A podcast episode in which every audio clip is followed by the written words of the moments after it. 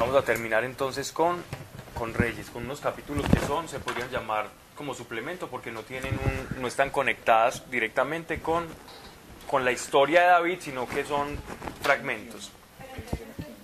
Sí, Primera de Reyes, generalmente está ubicado en el Antiguo Testamento, capítulo 21, versículo 1. Pero, ¿por, porque eso es de parte de Sam? O primera de Reyes en otras Biblias. No, no, no. Pero era- era 21, segunda de Samuel, capítulo 21. 21, 15. Durante el Nosotros habíamos terminado el 14 de la clase anterior. estamos, habl- estamos hablando aquí de... A ver. Segunda de Samuel, 21, 15. Los gabonitas respondieron.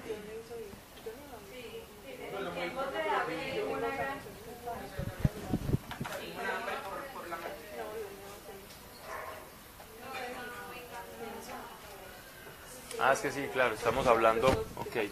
Durante el reinado de David hubo escasez de alimentos por tres años. David oró al Señor y el Señor le contestó: Saúl y su familia asesinas son la, la causa de esta escasez de los alimentos por haber matado a los gabaonitas.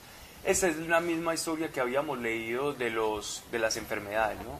Es que a- hasta ahí. Lo que pasa es que aquí es, esto, es un, esto es lo que se llama es un suplemento deuteronómico. Pero eso ya lo habíamos visto, que él va y habla con los gabonitas y les dice qué quieren que haga para ir. ah, o sea, el eh, vamos en el, para el versículo 15 de ese capítulo. Ok.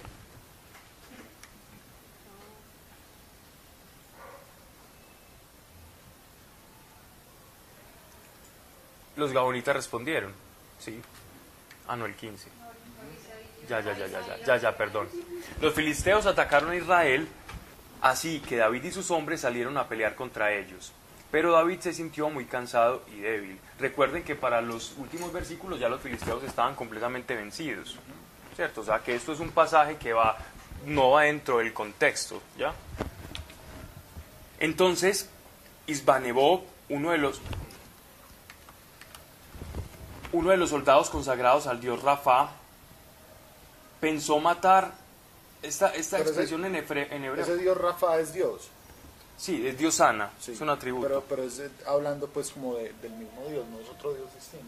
sí, No, pensó. Dios es como la- un atributo de Dios, como el Shaddai, por ejemplo. Entonces, Isbebeno, Is, Isbibenob, uno de los soldados consagrados al dios Rafa, pensó matar a David. Tenía una espada nueva y su lanza pesaba más de 3 kilos. Pero Abisaí, hijo de Sarbia, le salvó, eso es uno de, recuerden que este es uno de los, de los 30, le salvó la vida a David y mató al filisteo. Entonces los hombres de David le rogaron, de ahora en más, que su majestad nunca vaya con nosotros en batalla, no sea que Israel pierda a su mejor líder. Después, dime.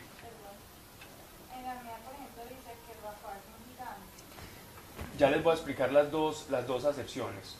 Porque hay unas, sí, de ahí viene la palabra rafaitas, ¿cierto?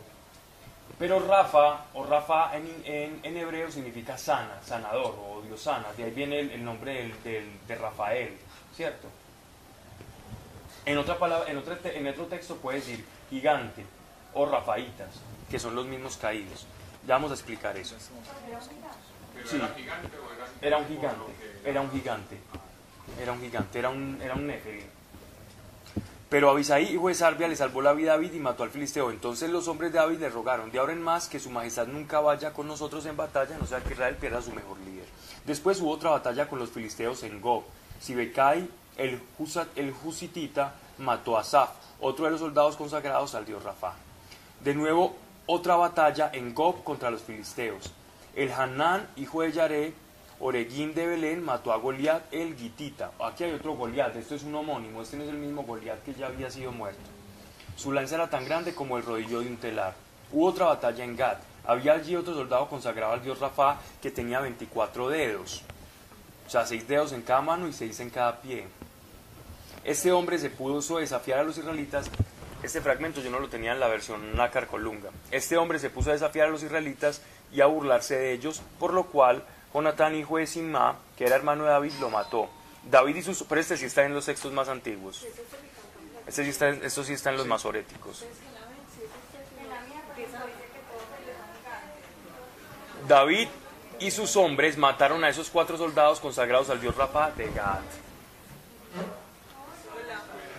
Ok. Esto es un episodio que ocurre cuando el rey David está apenas empezando a gobernar, ¿cierto? Cuando andaba con los 30, cuando todavía, y sabemos cómo sabemos eso, porque estaba Abisaí todavía como un hombre completamente leal, digámoslo así, como al rey David, y todavía no se había como, como gestado como todas estas divisiones internas. Eso es cuando ellos estaban incursionando contra los filisteos. David tuvo una, con, los, con sus 30 valientes, una vez tiene la posesión en Israel, recuerden que eh, David estuvo viviendo un tiempo en Judá. Antes de ir a Jerusalén y posesionarse como el rey en Jerusalén, él estuvo viviendo en Judá hasta que fue coronado y reconocido por todo el pueblo como el rey, tanto las tribus del norte como, la, como, como Judá y las otras meridionales. Antes de eso, él fue que derrotó a los filisteos, no fue después. O sea, eso está ubicado más o menos eh, cuando David todavía estaba joven. Aquí ¿por David está viejo. Porque al principio Pablo entonces hablan como de que él se cansó y le dijeron no volves a hablar con nosotros. Porque ya estaban viviendo. Los filisteos atacaron a Israel, así que David y sus hombres salieron a pelear contra ellos, pero David se sintió muy cansado y débil. Entonces Isbenob, pero no necesariamente tiene nunca... Pero mira que le dicen que no vuelvas a bajar con nosotros. Entonces su joven, Pero aquí lo que están contrastando, aquí lo que están contrastando es los gigantes con duelos personales con el rey, no necesariamente con la vejez. De alguna manera, algunos o los, o los deuteromistas que fueron los que pusieron este texto acá al- pudieron haber aludido, eso puede ser una de las razones, la edad y por eso lo pusieron ahí. Pero sería anacrónico, porque es que los, los filisteos fueron vencidos antes, no después, para ese tiempo. Entonces, por eso eh, el texto queda un poco flotando como suplemento, porque nos- David no estaba viejo para ese tiempo, no podría estar viejo. pues que eso es lo charro, porque le hablan, mira que le dicen no volverás a bajar con nosotros a, a batalla. Ujú. ¿Cuántos Ahí podría estar más o menos ro- rondando los 40, 50 años.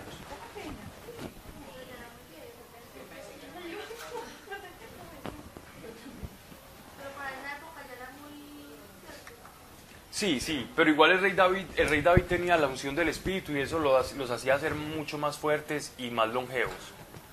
La unción del Espíritu era longevidad y uno lo puede leer en los Salmos. Pero en, en general, la esperanza de vida en esa época era muy poquita, ¿cierto? Sí, claro. 40 años ya estabas ganado. Era una generación, sí. ya a los 40 años. Pero, los, pero, pero para los israelitas, no necesariamente. Los israelitas sí duraban más. Pero por, su régimen de alimentación, de asepsia y por la gracia de Dios. Y porque honraban a padre y madre, ¿no? Supone un... Pero sí hay textos en los que se nota la longevidad de los judíos. Bueno, entonces aquí los rafaitas, ¿cierto? En, sus- en unas traducciones puede decir gigantes, en otras traducciones puede decir caídos, en otras traducciones puede decir nefelim. Eso hace alusión directamente a la raza, a la genealogía de los gigantes. Aquí por primera vez se nos habla de que ellos de alguna manera tenían ciertas deformidades. 24 dedos. Eso no nos lo dicen en ninguna parte, nos lo están diciendo acá. También nos lo dicen por allá en uno de los salmos y un- por ahí uno como de- deja entrever algo así, pero generalmente aquí es donde vemos que estos, que estos seres eh, no eran todos iguales. Todos los Nefelim no eran iguales, sino que había como de alguna manera habían como ciertas mutaciones o ciertas variaciones entre los mismos. Ellos conocían los anaquitas, los hijos del gigante Anak, los refaitas, o sea, estos de los que nos están hablando, los Nefelim de, de Génesis, de acuerdo como al, al- sitio geográfico que ocupaban.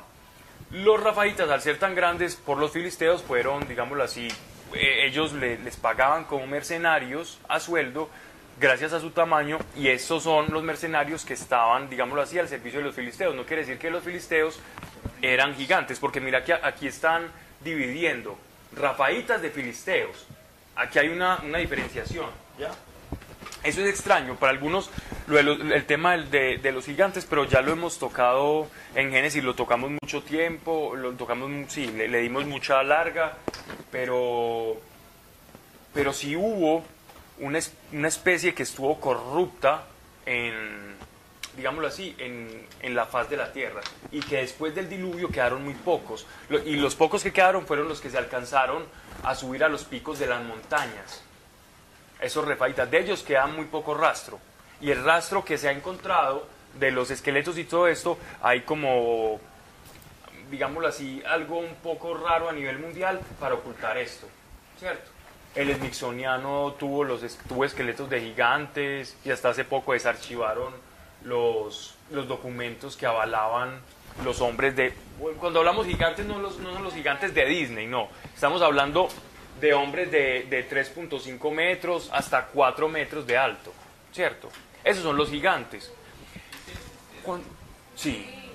Cuando uno, cuando en la isla de Pascua, en la isla de Pascua, o la, eh, ¿han visto las, es- estas cabezas que, que ponen los Rapanui? Esa- ese tipo de cabezas, cuando le preguntaron a los indios, de, a los indígenas de Puma, de, eso sería Pumapunku, creo que es que se llama, en, ¿Mm? ¿Qué dice? Nueva Guinea. Sí, eso queda en Chile. Pero creo que se llama, creo, que- creo que se llama Pumapunku. Cuando te vas allá, allá los, los indígenas te dicen, les preguntaré, ¿y ustedes construyeron y esas cabezas para qué las construyeron? ¿Ustedes qué cuentan? Pues los, los mismos arqueólogos de allá de Bolivia y los historiadores.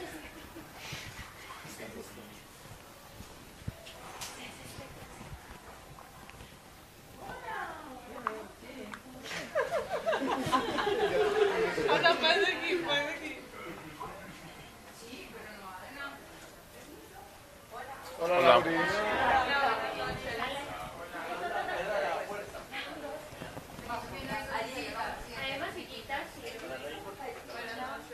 Hola. Hola, ¿qué tal? Hola, Lauris. Che, Edith.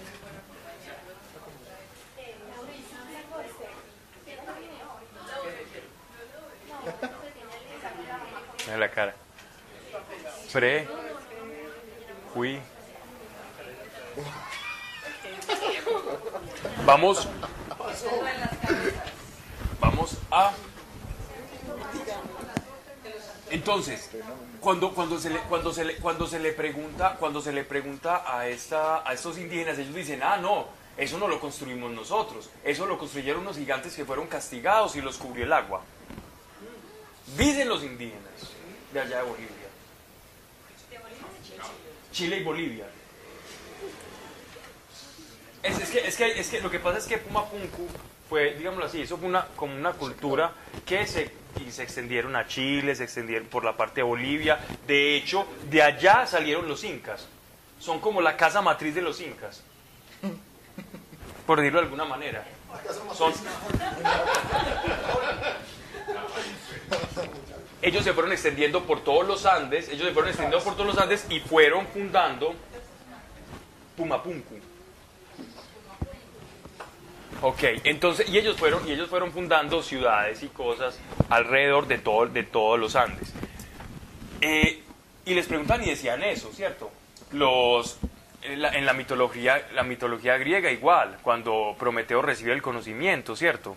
El Prometeo encadenado y, el mito, ¿cierto? Cuando los nórdicos, con los gigantes dándole el conocimiento y de ver del agua Odín, del agua de Mimir, y no solamente ellos, los egipcios también tenían, todos, to- es decir, todas las grandes culturas, los mesopotámicos también, y los caldeos, todos hablaban de los gigantes, de los caídos, que tuvieron relación con, que enseñaron a, como, a, los, a las personas cosas.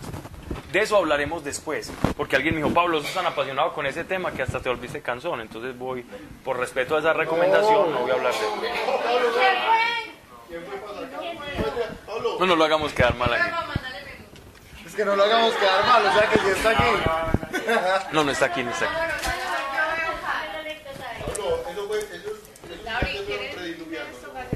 Exacto. Total, de ellos se salvaron, se salvaron pocos que fueron los, los que huyeron a ciertas partes altas. Y en esas partes altas, los poquitos que quedaron ya, ya habían perdido como toda esa cultura y se volvieron como mercenarios y fueron los últimos que quedaron, o los que hay conocimiento, fueron exterminados por los israelitas. Y el rey David fue el último que, el que exterminó, el último de los gigantes. Cierro ahí el tema. Podríamos hablar más de eso, pero cerremos el tema ahí. Para poder empezar con hechos.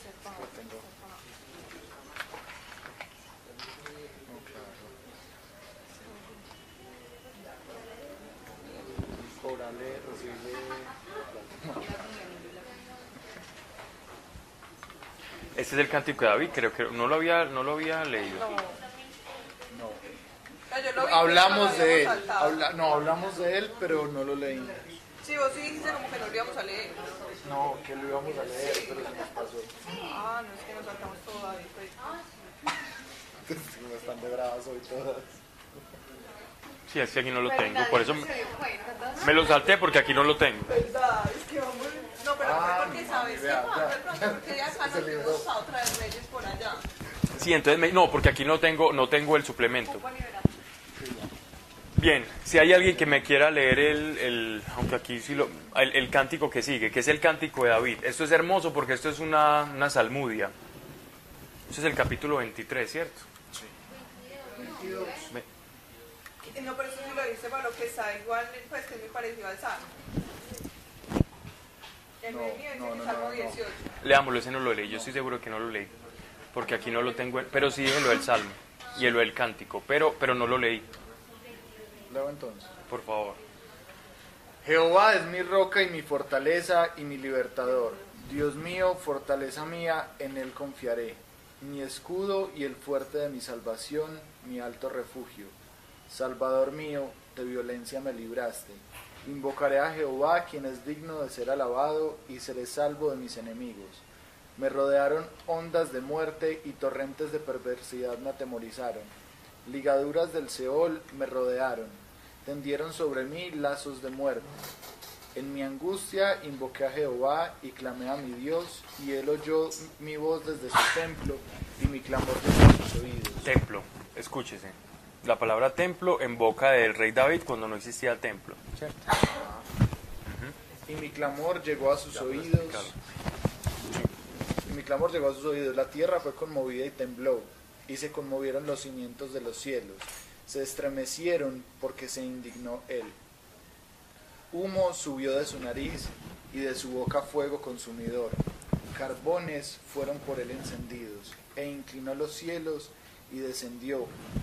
Y había tinieblas debajo de sus pies, y cabalgó sobre un querubín y voló voló sobre las alas del viento. Puso tinieblas por su escondedero alrededor de sí, oscuridad de aguas y densas nubes. Por el resplandor de su presencia se escondieron los carbones ardientes. Tronó desde los cielos Jehová, y el, y el Altísimo dio su voz. Envió sus saetas y los dispersó. Él lanzó relámpagos y los destruyó. Entonces aparecieron los torrentes de, de las aguas y quedaron al descubierto los cimientos del mundo a la represión de Jehová. A la represión de Jehová por el soplo de su del aliento de su nariz. Envió desde lo alto y me tomó, me sacó de las muchas aguas, me libró de poderoso enemigo y de los que me aborrecían, aunque eran más fuertes que yo. Me asaltaron en el día de mi quebranto, mas Jehová fue mi apoyo y me sacó al lugar espacioso. Me libró porque se agradó de mí. Jehová me ha premiado conforme a mi justicia, conforme a la limpieza de mis manos me ha recompensado, porque yo he guardado los caminos de Jehová y no me aparté impíamente de mi Dios, pues todos sus decretos estuvieron delante de mí y no me ha apartado y no me he apartado de sus estatutos. Fui recto para con él y me he guardado de mi maldad, por lo cual me ha recompensado Jehová conforme a mi justicia, conforme a la limpieza de mis manos delante de su vista. Con el misericordioso te mostrarás misericordioso y recto para con el hombre íntegro. Limpio te mostrarás para con el limpio y rígido serás para con el perverso. Porque tú salvas al pueblo afligi- afligido, mas tus ojos están sobre los altivos para abatirlos. Tú eres mi lámpara, oh Jehová. Mi Dios alumbrará mis tinieblas. Contigo desbarataré ejércitos y con mi Dios saltaré, asaltaré muros. En cuanto a Dios, perfecto es su camino, y acrisolada la palabra de Jehová. Escudo es a todos los que en él esperan, porque ¿quién es Dios sino solo Jehová? ¿Y qué roca hay fuera de nuestro Dios? Dios es el que ciñe de fuerza, el que me ciñe de fuerza, y quien despeja mi camino, quien hace mis pies como de siervas y me hace estar firme sobre, las, sobre mis alturas, quien adiestra mis manos para la batalla de manera que se doble el arco de bronce con mis brazos. Me diste asimismo el escudo de tu salvación y tu benignidad me ha engrandecido. Tú ensanchaste mis pasos debajo de mí y mis pies no han resbalado. Persegui- Perseguiré a mis enemigos y los destruiré y no volveré hasta acabarlos. Los consumiré y los heriré de modo que no se levanten. Caerán bajo mis pies, pues me ceñiste de fuerzas para la pelea. Has humillado a mis enemigos debajo de mí y has hecho que mis enemigos me vuelvan las espaldas para que yo destruyese los que me aborrecen. Clamaron y no hubo quien los salvase. Aún a Jehová, mas no les oyó. Como polvo de la tierra los molí, como lodo de las calles los pisé y los trituré. Mas has librado de las tinieblas, mas me has librado de las tinieblas del pueblo. Me guardaste para que fuese cabeza de naciones. Pueblo que yo no conocía me servirá. Los hijos de extraños se someterán a mí. Al oír de mí me obedecerán.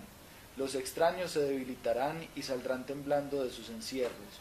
Viva Jehová y bendita sea mi roca, y engrandecido sea el Dios de mi salvación, el Dios que venga mis agravios y sujeta pueblos debajo de mí, el que me libra de mis enemigos y aún me, me exalta sobre los que se levantaran, los que se levantan contra mí. Me libraste del varón, del varón violento, por tanto yo te confesaré entre las naciones, oh Jehová, y cantaré a tu nombre. Él salva gloriosamente a sus reyes y usa de misericordia para con su ungido, a David y a su, y a su descendencia para siempre. La victoria a David, a su rey elegido. A él y a sus descendientes les muestra siempre toda su bondad. Em, esto es demasiado, es demasiado denso, ¿cierto?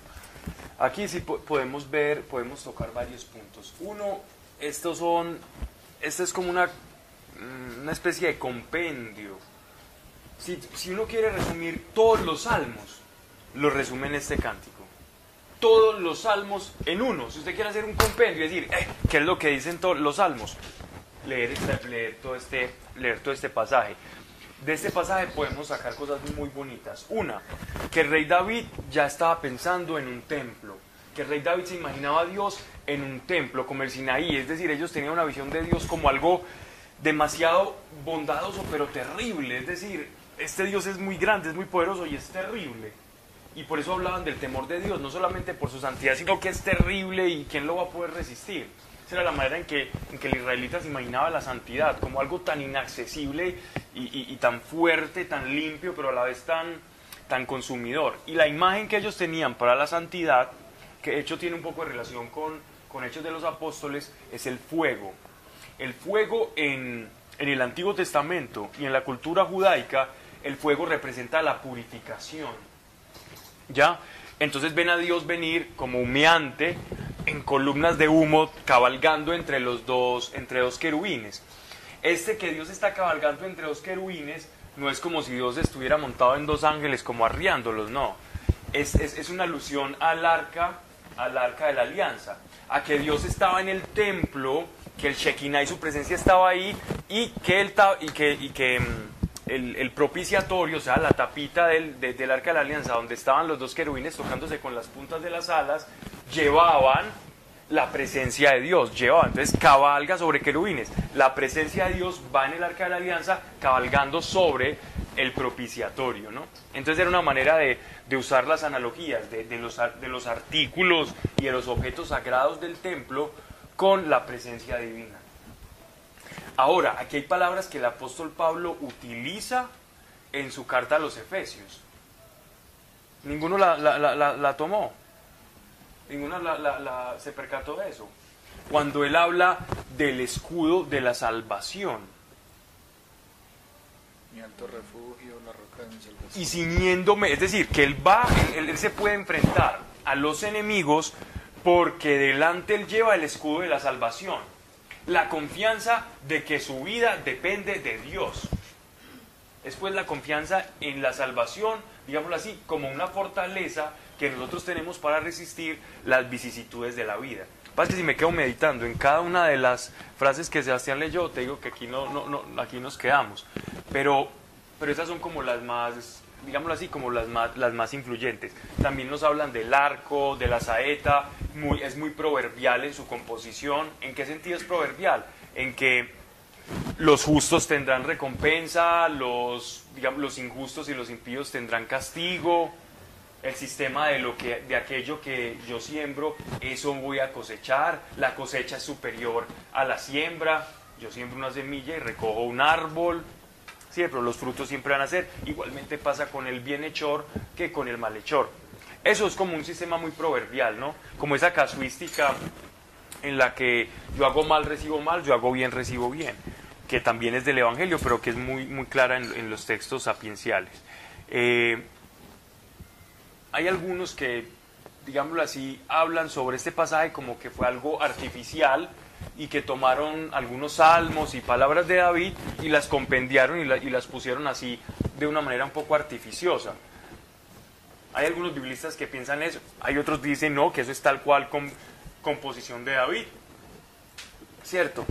Y, y bueno, ahí está la lucha. El caso es que de todos los detractores y no detractores sí atribuyen estos hechos a David. ¿Cómo los hayan organizado o no? Todos fueron dados por David. Sobre todo lo dicen por lo del templo, ¿cierto? Que eso es como un, como, un argumento en contra.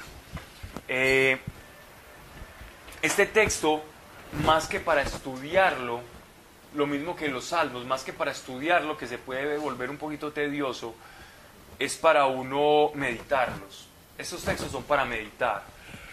Es para meditar y, e intentar sacarle como, el, como el, el jugo, como se dice, exprimirlos y sacar hasta donde nosotros podamos para nuestra vida, porque hay verdades allí que incluso miren que los mismos apóstoles toman cosas de acá a través del Espíritu Santo y las dicen en las cartas cuando ya habían sido dichas antes. Entonces, que nosotros también podamos tener como esa revelación, esa, ese, ese conocimiento rema, ese conocimiento revelado de Dios. ¿Ok? No. Ellos hablaban de, ellos hablaban de cinco niveles de comprensión de las escrituras, ¿cierto? Pero bueno. Ahora sí, eso era como para explicar una, una parte que yo no tenía en esta traducción, porque eso se conoce como un texto suplementario que el 99% de las Biblias la tiene, excepto esta que yo tengo acá. Eh, porque la mía la trata como un suplemento y la tiene en un capítulo aparte. ¿Ok?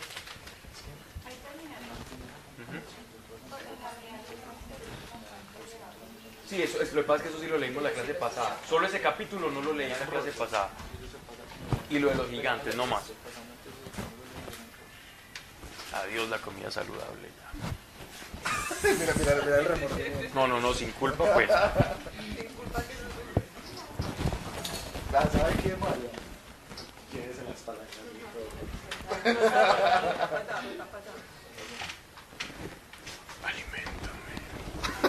Bien.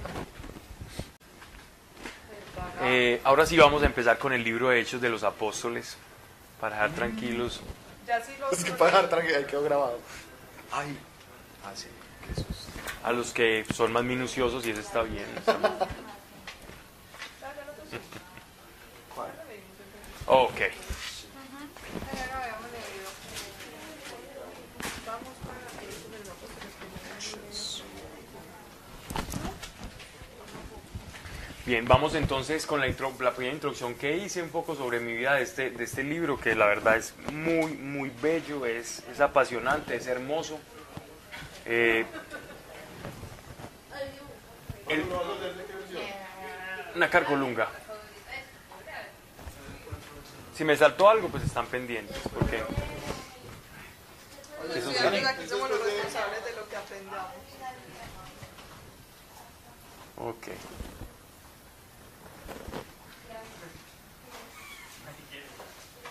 Este libro, Hechos de los Apóstoles, bien también podría llamarse Hechos del Espíritu Santo, ¿cierto? Bien también lo podríamos llamar Es que- así.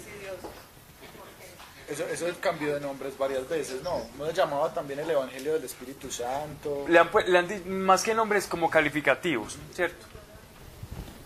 Pero sea como se llame o no, es, es los hechos de, de- del Espíritu Santo a través de los apóstoles, ¿cierto? Porque los hechos de los apóstoles como tal, sin el Espíritu Santo no podrían ser, no podrían ser nada. El nombre no cambia, el nombre no cambia, ¿no? no cambia su contenido. Ok, eh, este libro fue, fue escrito, es una composición de, de Lucas, Lucas el médico. El mismo del Evangelio. Lucas es un nombre griego, es un nombre, es un nombre, pero es un nombre griego latino, es un nombre grecolatino. Ese nombre, ese nombre significa, viene de Lucio. Lucio significa luz. Por lo tanto, Lucas significa aquel que está con luz o está iluminado, por decirlo de alguna manera. Es el mismo compositor del Evangelio según Lucas. Lucas era, era griego, es decir, Lucas era griego no porque su nacionalidad fuera griega, sino se llamaban, recuerden que se les llamaba griegos a aquellos judíos de la diáspora y la dispersión que no habían nacido en Jerusalén y que posiblemente no, habrá- no hablaban la lengua natural de los hebreos. ¿cierto? Lucas era un acompañante de Pablo, lo podemos ver en varias de sus cartas, él lo acompañaba. Todo lo escribió Lucas. Hechos de los Apóstoles y el Evangelio según Lucas lo escribió Lucas. Pablo, pero, pero él se llama Lucas. Él se llamaba Lucas. Pues en, las cartas Pablo lo llama, pues Pablo se refiere a él como Lucas. Sí. En algunas cartas sí, sí. Lucas era originario de, él era sirio, de Antioquía, arriba de, en la parte, en, en la parte extremo norte de, de, de Jerusalén, hacia de Israel, ¿cierto? Lucas lo conoció ya en la tercera oleada de evangelización. Lucas no, no fue testigo ocular de Jesucristo. Lucas se presume fue evangelizado por Pablo, dada la, la simpatía que tenían ambos, entonces podría ser que Pablo fue el que, evangel- que le llevó el evangelio, la semilla del evangelio a Lucas. Entonces Lucas hizo empatía con aquel que lo evangelizó. Y eh, gozaba de, de una gran erudición, de hecho los que saben de, de, de composición en griego koiné, que fue el idioma en cual fue escrito este libro, griego koiné significa común, koiné es común. Es el, el- El parlache. es como decir, los ingleses hablan el, el- el inglés verdadero, los americanos hablan un inglés como nosotros escuchamos a los costeños, por ejemplo. Nada, era una broma. Que a veces se tragan palabras, por ejemplo, ah, no, eh, que se tragan pal- así, por ejemplo, los ingleses escuchan a los americanos, los americanos, por en el inglés americano es, es más laxo en su, en su composición. Como los españoles y nosotros. No, pero ya, pero ya los españoles perdieron eso que, del que de lo que gozaban antes, ya lo perdieron. Ya los españoles tienen el lenguaje supremamente dañado, pues los jóvenes. Porque los, los viejitos académicos de allá de la Universidad de Navarra y Salamanca, ni que hablar, ¿cierto?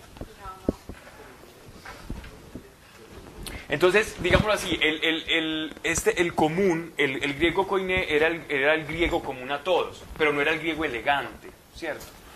Entonces, no, lo del, lo del costeño era... un- Eso era porque lo dijo lo del nacional. Eh, entonces este griego, este griego, este griego koiné, cuando, cuando alguien que conoce este lenguaje, los, eruditos en la, en la materia, ven que es uno de los libros con mejor composición de todo el Nuevo Testamento.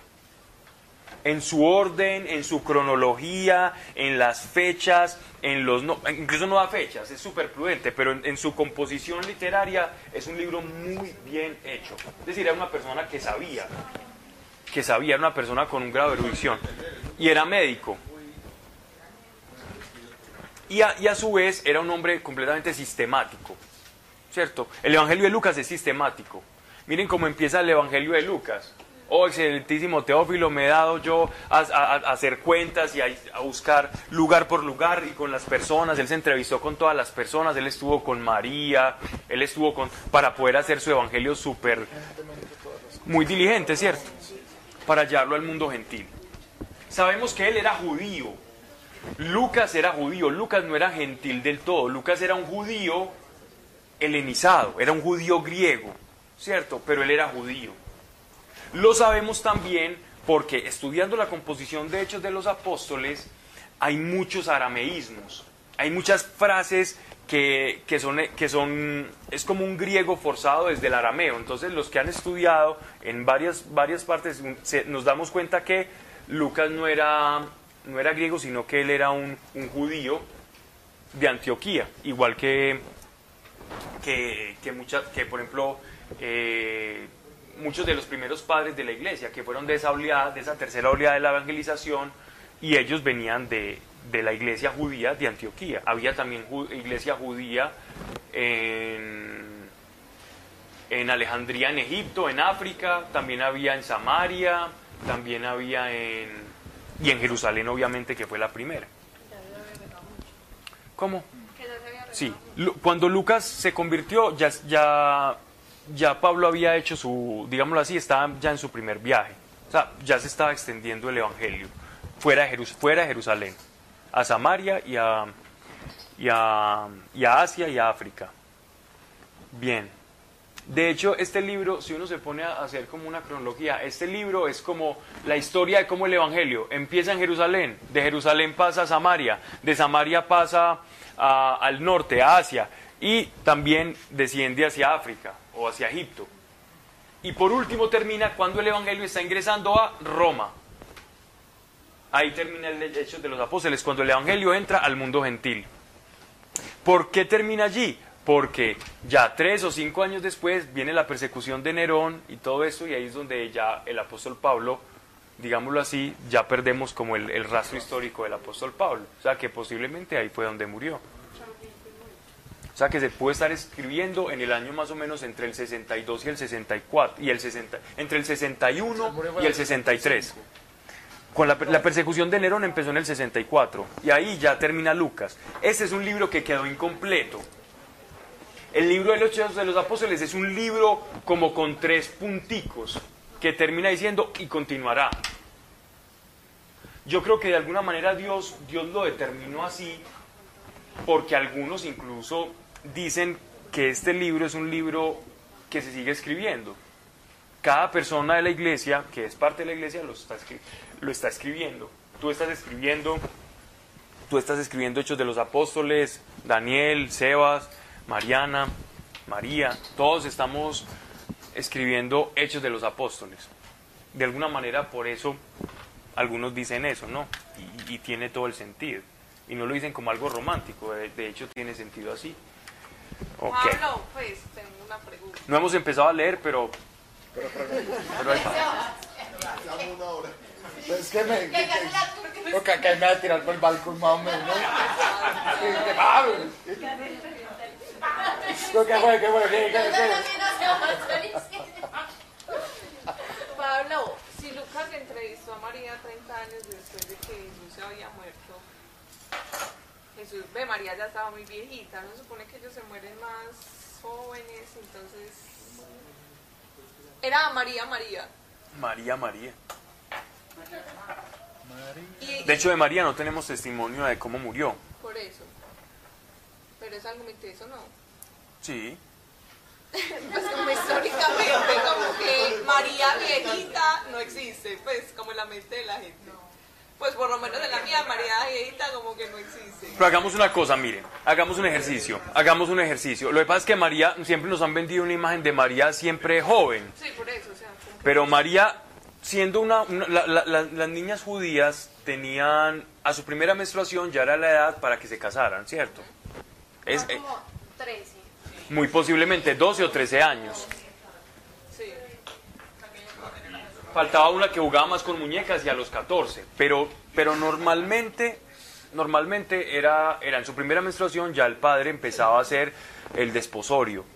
A los 15 ya se sentían dejadas. Sí, eh, una, sí, sí, es verdad, es verdad.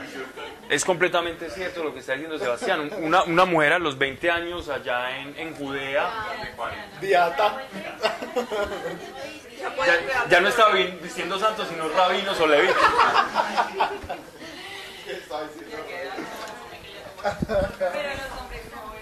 Los hombres, los hombres también era igual, es que era proporcional. Los hombres de 15 años ya estaban. De hecho, los hombres eran hombres. En el judaísmo, a los 12 años. ¿Recuerdan cuando Jesús fue presentado al templo siendo un niño? era el, es decir, e- ese, ese, ese, cuando se presentaba el primogénito al templo, era un acto por el cual está en la ley, está en el Levítico, en el Levítico y en Éxodo, por el cual se ofrecía el hijo a Dios. Por eso se llevaba al templo. El bar mitzvah de los judíos actualmente. Entonces lo llevan donde el judío dice, ya me desprendo, ya mi papá no es el tutor mío, ya mi papá no me va a enseñar la ley. Ahora yo con los principios que mi padre me ha enseñado, como soy un hombre, ya tengo la capacidad para entender la ley. Ahora la ley va a ser mi tutora, pero ya nadie me la va a enseñar, sino que yo voy a tener un, una disciplina diaria de devoción y meditación en la Torah y así me hago un hombrecito. Eso es lo que, lo que quisieron hacer con Jesús en el templo, cuando lo presentaron a Dios. Entonces, María, presumiblemente 13, 13 14 años. María no era una mujer de 29, 30 años teniendo un niño. como- no, María, como lo muestran en las películas, no. Era una niña. Para nosotros, para ellos era una mujer. ¿Por qué? Porque a los 12 o 13 años ya ella podía hacer lo que hacía una mujer de la época. Sabía coser, sabía cuidar, sabía bordar y eh, recolectar cosas. Esperaba al esposo, sabía también la ley. El esposo antes de, de, de- de la cena hacía la oración, ella hacía la oración con ellos. Ya sabían hacer lo que, lo que una mujer normalmente hacía. La vida era complicada, mas no era compleja. Era complicada en qué sentido? En que era difícil. Pero, pero era, era simple dentro de las dificultades pues, de, de- las vicisitudes y la precariedad de esa vida en, en la Jerusalén de, de esa época. Entonces María tiene, tiene a Jesús muy posiblemente muy joven, porque eran los desposorios, los desposorios duraban de medio a un año. Entonces digamos que María tuvo a Jesús por ahí de 14, ya Jesús murió a los 33 años. A los 33 años. O sea, que ya ahí podía tener por ahí sus 45, 40 años. Exactamente. Y después, 30 años después Pablo, Haga la suma. Por eso, muy viejita. Sí. Haga la suma. Le digo, danos el testimonio acerca Cuéntanos sobre tu vida. Y José, eh. Pues José se- de José hay una tradición. De José, porque de José perdemos rastro en el Evangelio. Entonces parece ser que ese silencio sobre la vida de José es como que José hubiera muerto cuando Jesús todavía era un niño. Después de haber, de haber, de haberlo entregado en el templo, ya no sabemos nada más de la vida de José. O sea que es, es- presumiblemente José murió cuando Jesús era niño y Jesús se hizo a cargo de la casa, siendo muy, muy chiquito. Y, y de hecho, de hecho como, Seguro. como para que cumplieran aún con más, co- más cosas de la ley, Claro. le era muy a favor de eso. Claro, y de hecho ya, ya, ya no el, el papá seguramente lo instruyó al principio, ya después él, él cumplió la ley toda a la perfección. En- él era la ley andando, él era el verbo, él era el logos. Entonces, entonces de María nosotros tenemos que, que, que derrumbar muchos eh, no, mitos que, que nos imaginamos la, una niña, eh, la, la niña eterna en su visión. María tuvo, creció, cuando Jesús tenía 33 años, María no era, no era una niñita, ¿cierto? Era una, era una mujer ya adulta, entrada en años. Sabes que a veces tenemos un imaginario muy fuerte que nos, que nos cuesta, pero Pablo María tuvo más hijos. B. Según San Jerónimo, según San Jerónimo, uno de los biblistas más respetables que respetan evangélicos, evantólicos y catogélicos y todos los que quieras, no. Y él tiene unas, unas respuestas muy fuertes y muy contundentes a quienes estaban diciendo eso. Porque como él fue el que, el que trajo la vulgata latina y las respuestas de San Jerónimo cuando yo las leía, eh, son muy fuertes, es decir, son muy contundentes. Y como él estuvo tan reciente a esa época, Y cuando Jesús está predicando. lo cual no quiere decir que estoy diciendo que sí, estoy hablando de un padre de la iglesia y por ser un padre de la iglesia eh, es, es respetable. Es decir, es respetable y además por ser un traductor bíblico. Pablo, cuando Jesús está predicando que le dicen que su mamá y sus hermanos lo están buscando, eran hermanos. En arameo no existía palabra alguna para decir, no existía la palabra para decir primos, no. Y eso ya lo, es- ese tema lo vamos a tratar más adelante porque si no no avanzamos. Pero no, porque lo vamos a tomar, ese- ese- porque va a decir Santiago y, los hermanos, Santiago hermano de Jesús. Dice aquí en el capítulo, en el capítulo 2.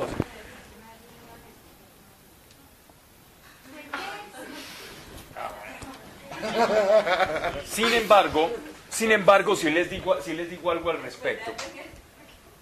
Si les digo algo al respecto, el idioma, el- los hebreos, cuando, cuando uno toma textos, yo me he tomado el, el- el trabajo de leer textos de la época de Jesús en hebreo, y igualmente dicen exactamente lo mismo. Cuando vas a referirte a un primo, a un primo cercano, a alguien que vive en tu casa, incluso a alguien que acogiste dentro de tu familia, que lo le llamas hermano. Hermano. Pero ahí hay una ambigüedad. Si tú dices que sí, ya, ya entrarías en controversia con el dogma de la Inmaculada Concepción y la virginidad perpetua de María, que es dogma católico, ¿cierto? La virginidad perpetua de María es dogma católico.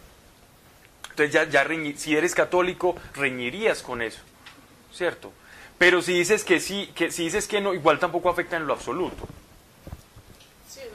Yo en mi posición personal, en mi posición personal yo creo que él fue hijo único. Yo creo que él fue hijo único, en mi posición personal por lo que he estudiado de la Biblia, ¿cierto? Pero también conozco gente supremamente erudita en la Biblia que me dice 30 mil cosas para decirme que sí tuvo más hijos. Y me citan varios textos muy, de, mucho peso, ¿cierto? Pero cuando yo leo a San Jerónimo y otros textos, digo, cuando veo que no existía esto, cuando veo que Jesús le dice a María, cuando le dice a Juan, a Juan, he aquí, mujer, he aquí a tu hijo y he aquí a tu madre, eso es un, él está cumpliendo algo que decía la ley, que como hijo único ella iba a quedar desprotegida. Entonces él se la está entregando a él como quien dice, le toca a usted porque tiene que cumplir la ley para que la proteja. ¿Y por qué no estaban los otros hermanos? ¿Y por qué no se quedan? ¿Y por qué se lo entrega a Juan? Y no se lo entrega a Santiago el mayor o a Santiago el menor, que dicen que son los hermanos, cuando por ley ellos lo deberían cuidar. ¿Y por qué nunca estuvieron con María, sino que ella siempre estaba sola? Entonces, al- y, a, y a la par de eso, y, O sea que eso muestra también lo de que José es, pues, muy probablemente sí se murió muy jovencito, pues con Jesús muy jovencito. Sí, claro, claro. eh, José, José en ese momento no existía, porque si no, no, él no le hubiera dicho, "Vea que porque eso no, eso no lo, la ley dice que el esposo tiene que hacerse cargo de su esposo. pues, una idea pues muy No estoy diciendo que eso sea, no estoy diciendo que eso sea la verdad. Esto es susceptible de, de- investigación profunda. Es lo que es, es el resultado de- de lo que yo he estudiado, pero puedo estar o no equivocado. Pero tengo esa tranquilidad, pues.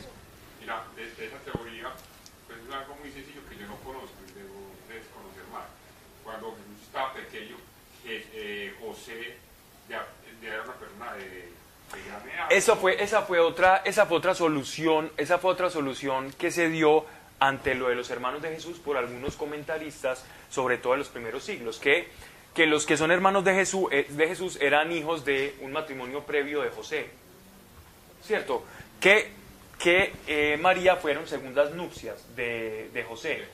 Hay algunos que argumentan eso, pero, pero Eh, es, es como una manera de yo decir, sí, María, María solamente tuvo a Jesús y por eso hice más hermanos, pero, pero es un poco forzada.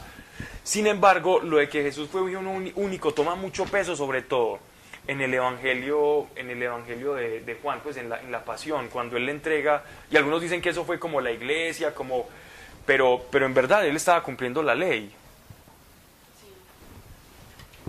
esa ley de amor religioso, ¿te acuerdas? Que cuando la- Y hay tradiciones, y hay tradiciones que yo he leído donde hablan de, de- Santiago el Menor, por ejemplo, Santiago el Feo, como un pariente de Jesús, que era un pariente, ¿cierto? Pero eh, en, aquí en, el texto bíblico en griego sí dice literalmente hermano, ¿ya?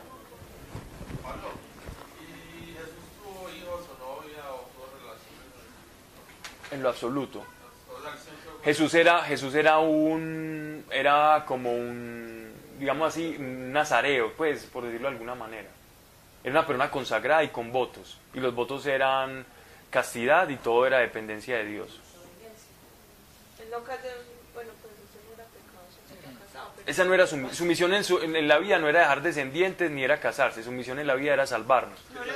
Y él solo, se- él solo hizo eso en su vida. Él sabía que iba a morir, que él no iba Él sabía todo. iba a poner a inventar ahí. Él lo sabía. No, y mi madre pues, no le daba tiempo de predicar y andar por ahí y tener una Hay muchos evangelios y textos peregrinos o, llamamos, o llamados apócrifos que, que han intentado meter a, Magda- a María Magdalena, a Jesús, hay otros que son novelas, un montón de, de digámoslo así, de, de- de- de cosas que van saliendo ahí como para desvirtuar y generar escándalo. Y como el escándalo vende, pues la gente compra y consume, pero sin saber lo que está consumiendo. Fueron 300 años después de, Cri- de Cristo y fueron, y fueron escritos en copto, que era, era el idioma gnóstico, era el idioma de los egipcios de la época. Entonces los, los, gnósticos pues combinaban de todo y hacían un eclecticismo y pa, y ahí el, el evangelio apócrifo. Y entre más escándalo produjera, mejor. Ese es un evangelio escrito en copto, el evangelio de Judas, en el que Judas estaba cumpliendo una gran misión encomendada por Dios y que fue malinterpretada y bueno, en fin. Tenemos que tener cuidado con eso.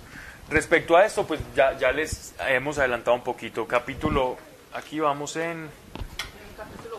Sí, en el, en el primer libro, o Teófilo, traté de todo lo que Jesús hizo ense- y enseñó. ¿A qué libro se está refiriendo Lucas? Evangelio. ¿Mm? El Evangelio de Lucas. Ok. En, el, en su gran mayoría, todos los, los- padres de la iglesia, los académicos, los teólogos, los, los estudiosos de las escrituras, de toda índole, de toda rama, de toda facción, de toda denominación, casi con unanimidad, creen que él se refiere en el primer libro al Evangelio de Lucas, ya que nosotros vemos que cuando uno se termina el Evangelio de Lucas, casi que empata perfectamente con Hechos de los Apóstoles. Si yo me leo Lucas y después sigo con Hechos, estoy siguiendo una historia, digámoslo así, de manera sistemática, coordenada y ordenada. Porque andan desfilando tanto por ahí, con agua, ok. Qué horror. Bien. Ok, no, no, estoy molestando. Que como les veía, yo pensé que era que estaban cogiendo algo muy rico por allá. ¿Agua? Cuando vi que era agua me desanimé. En el primer libro, O Teófilo, traté de todo lo que Jesús hizo y enseñó. Otros dicen mm, que el Evangelio de Lucas nos llegó sin una especie de fragmento en el que eh, Lucas hacía como una especie de prólogo. Un prólogo como con... No, un prólogo no, como una especie de sistematización donde decía, en esta parte voy a tratar esto y esto, en este punto voy a tratar esto y esto, en este punto voy a tratar tal y tal. Y eso le faltó, y a ese primer libro es lo que, se- lo que él se está refiriendo, ¿cierto? Como cuando uno toma un librito de biología de matemáticas y uno dice, ah, conjuntos, de la página 1 a la 16. Que eso es lo que, lo que ha faltado acá. Eso más o menos lo opina un 10% de los teólogos, no es la opinión más aceptada. La opinión más aceptada es que el primer libro al que él está hablando es el Evangelio de Lucas. Teófilo, si uno, ve, si uno desmenuza esa expresión en griego, Teo es Dios, Filo es amor, o sea, es alguien, es un nombre que, el que ama a Dios, ¿cierto? Teófilo significa quien ama a Dios. Pero, pero Teófilo era una persona. Entonces, ahí va el punto. Ahí va el punto. Teófilo, Teófilo puede ser una manera de tratar como de majestática, es decir, como de majestad hacia alguien, como decir ex- eh, exceltísimo prelado o excelso gobernante, gobernador, procónsul, cónsul. Era era una manera majestática de referirme a alguien, como, como por el, digámoslo así, el cargo o la dignidad a la que esa persona ostentaba, entonces se refería así. Pero también es un nombre, es un nombre propio, es un nombre en singular. Aquí se dan dos cosas bien simpáticas. Cuando Lucas escribe esto, se lo escribe a una persona, pero de alguna manera deja la puerta abierta para que sea una carta, un catálogo universal, un libro universal para toda la iglesia. Primero va en camino a un teófilo, pero ese teófilo también queda como un majestático en el cual se lo mandaban a todos los dirigentes o gobernantes que querían saber minuciosamente, sobre todo los griegos que eran muy educados, o los, judíos de cultura griega, y querían saber, bueno, ¿qué fue lo que pasó? Cuéntenos cómo fue todo. Entonces él lo organizó, inspirado por el Espíritu Santo, y les arrojó esta perla, y eso seguramente rotó para muchas personas. Entonces, Teófilo se sintió aludido, el señor Teófilo, no el, no el que era de la selección. Y este, ¿Cómo estás de futbolero? claro, ve cómo quedó. el- Ok.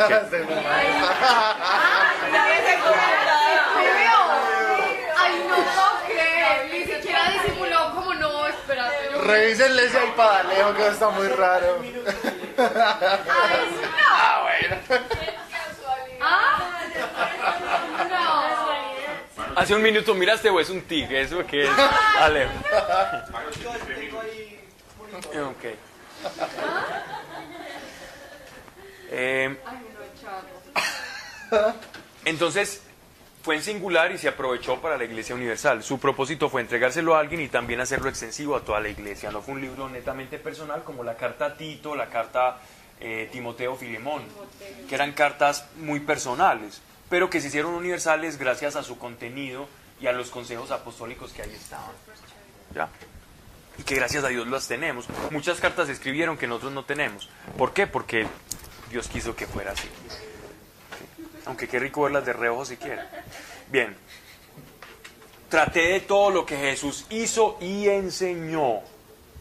Esas palabras aquí en griego, hizo y enseñó, quiere decir, hay otra traducción. Yo quiero que alguien, que alguien me lea otra traducción, porque esta no es la más correcta, la verdad. En griego no es la más correcta. Dice hizo y enseñó. Estamos en el primer capítulo, la tercera frase. Dice, hizo ¿Cómo? y enseñó. Lo que Eh, no, no sé por qué aquí no me da la... Esa, esa, esa frase está mucho mejor.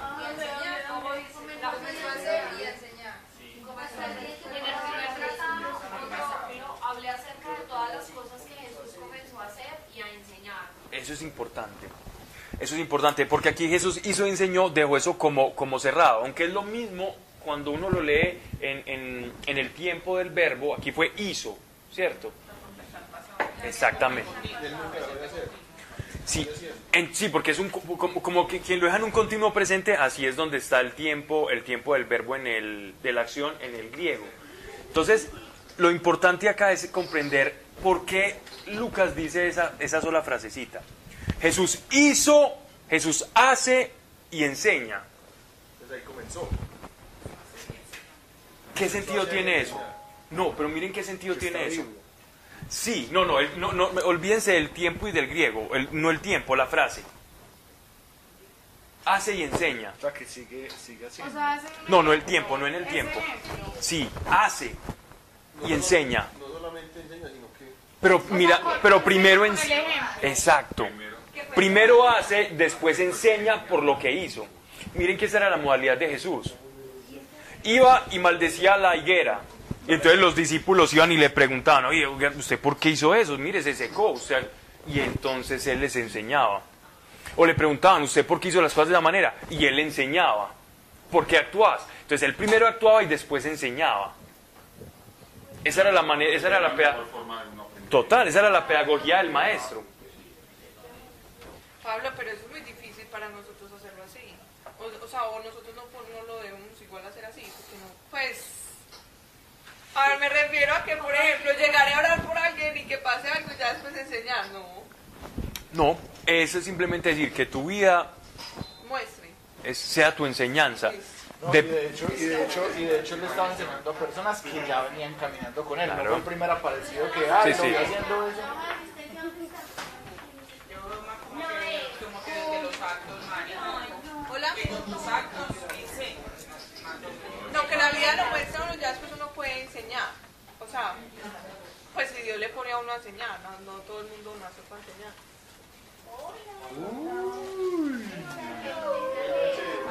Pero ve, allí hay más. Dios, es muy bonito porque los desastres no hemos empezado. Pues apenas estamos empezando. Sameo. Estamos en el capítulo 1, 1. Mejo, ya tiene la tonsura franciscana, hermano.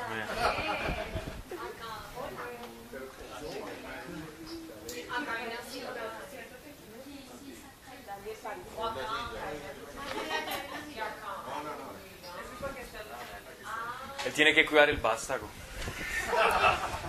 Bien. Entonces aquí la expresión es que Lucas está, está refiriéndose a la pedagogía del maestro. La pedagogía del maestro no quiere decir, hay muchos tipos de pedagogía, pero la del Señor era, hacía y enseñaba, pero con un cuerpo de personas que él eligió. ¿cierto? Él no le enseñaba a todo el mundo, de hecho, él, arroja una frase muy fuerte, no vas a tirar perlas a los cerdos, ¿no? Y él se refería directamente a la enseñanza, para que no sea pisoteada, y luego de que sea pisoteada, pues también lo terminen pisoteando usted. Entonces, eh, miren lo bonito de eso, Jesús hizo y enseñó, hasta el día en que fue levantado al cielo, una vez que, movido por el Espíritu Santo, dio sus instrucciones a los apóstoles que se había elegido, a los cuales después de su pasión se dio a ver en muchas ocasiones. Esto, por ejemplo, mm, lo deja entrever todos los evangelios, pero es en Hechos de los Apóstoles. Gracias a esa manera de sistematizar la historia de, de- de la vida de Jesucristo, el- de Lucas, es que nosotros tenemos el testimonio de que Jesús tuvo una vida dividida entre los 40 días que pasó en el desierto cuando fue tentado por el demonio y los 40 días que pasó antes de ascender al cielo. Él estuvo 40 días enseñándoles a los apóstoles con cuerpo resucitado. Ese testimonio lo tenemos gracias a Hechos de los Apóstoles. Sin eso se nos hubiera perdido, ¿ya? Sí, con cuerpo resucitado él estuvo con ellos, él pasó tiempo con ellos. Significa un tiempo de preparación. Hay algo, hay algo, hay algo tremendo. Ojalá todas las, la- la- las digámoslo así, como la- las películas, los- las cosas que hacen sobre la vida de Jesús, terminaran con, con mostrando, aunque sea partecitos de estos 40 días, ¿no? Para que la gente no terminara llorando siempre, sino también ver que Jesús resucitó. Mm. Ok. Al final, después de los créditos. Sí. La vi en estos días, que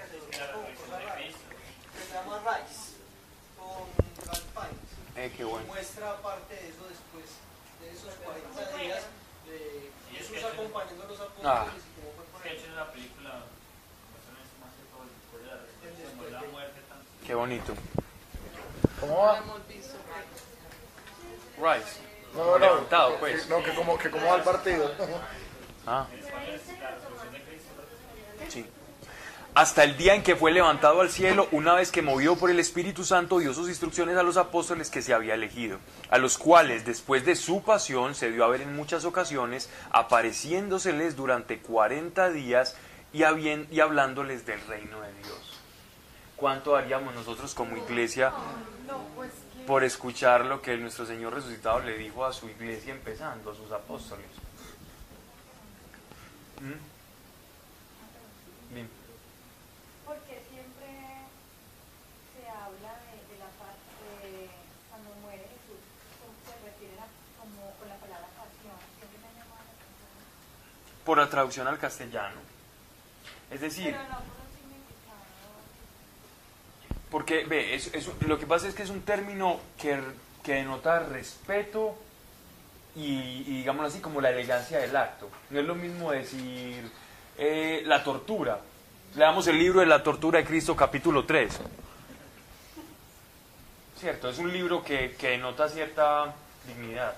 Pues es una expresión que denota cierta dignidad, la pasión, porque él no sufrió, no sufrió por un motivo cualquiera. Y, por el- por- y como por el intenso dolor, pero es un dolor con un sentido, ¿no? Bien.